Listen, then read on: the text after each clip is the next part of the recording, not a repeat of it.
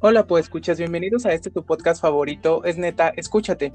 Yo soy Marino, quisiera comenzar sin antes darle las gracias a mis, a mis compañeros por estar aquí, también a CIJ por darnos este espacio. Y también quisiera eh, saludar a mis compañeros. Hola, ¿cómo están chicos? Hola, muy bien, muchas gracias otra vez por estar aquí con nosotros. Pues te escuchas y esperamos que le agrade este nuevo tema. Hola, ¿qué tal? Pues escuchas, es un gustazo estar con ustedes nuevamente en este episodio al lado de mis compañeros Mario, Manuel, Pao y Jonathan. Espero que les guste este episodio. Pues escuchas, un gusto estar otra vez con ustedes y CIJ por el espacio. Muchas gracias, un placer. Hola a todos compañeros, pues escuchas, un gusto estar en este episodio otra vez con ustedes. Espero que tengan un lindo día todos. Bueno, si les parece, vamos a comentar. El día de hoy nuestro compañero Eliel nos dará un tema llamado la relación entre las sustancias psicoactivas.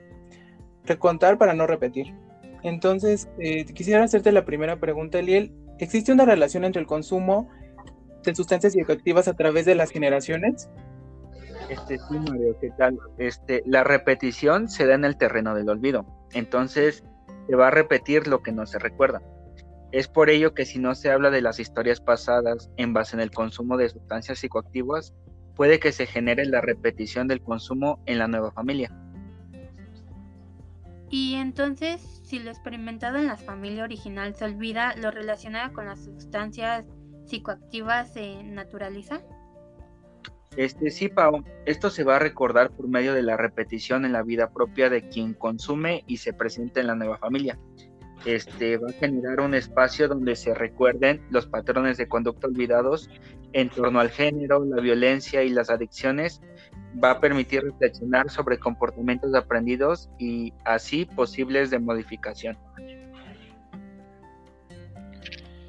Y la historia de las drogas, eh, por ejemplo, es la misma historia del consumidor. Este, ¿Qué tal, Manuel? Realmente no, ya que las drogas en términos científicos fueron elaboradas para la cura de enfermedades, más sin embargo, un consumidor cree, que al consumirlas sanará sus, heridas, ¿no? Pero con un enfoque subjetivo que le da el individuo, el cual este, el consumidor le va a otorgar de acorde a su contexto. ¿Los consumidores tienen una personalidad específica?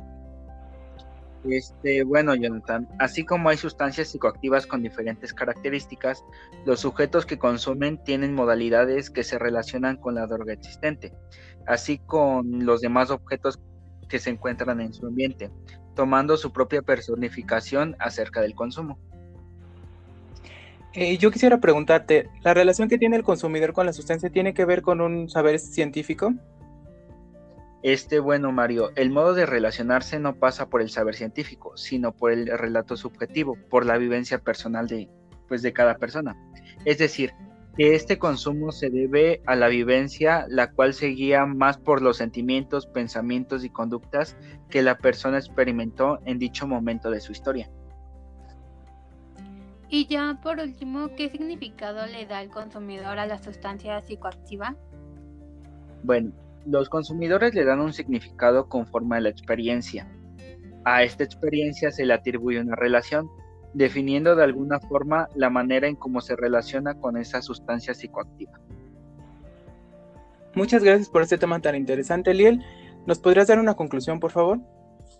Sí, no es nada, un gusto estar aquí y bueno, este, como conclusión, pues muchas veces las experiencias que se vivieron en casa derivado a sustancias psicoactivas se van dejando desapercibidas con el paso del tiempo, ya que en el momento el individuo que lo vivió pasó por varias experiencias y a estas experiencias este, le atribuyeron buenos o malos momentos.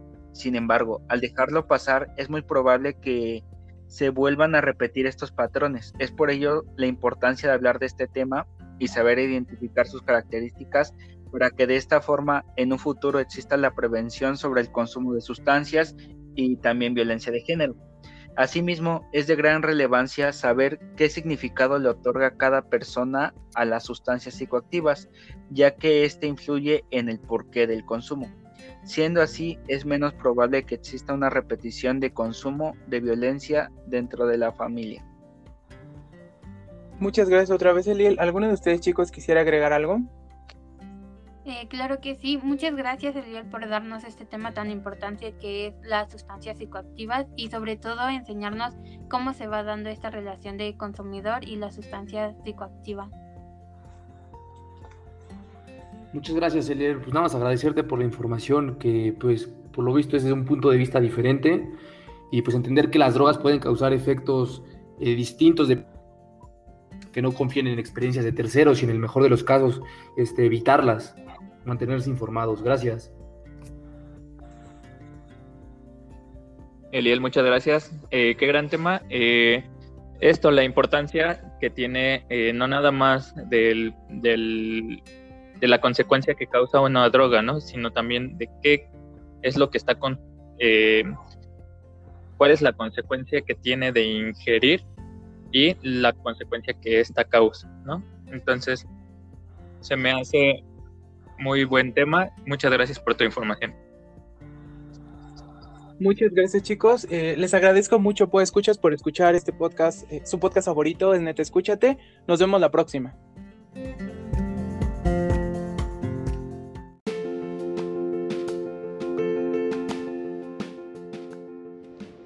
¿Qué tal, pues escuchas?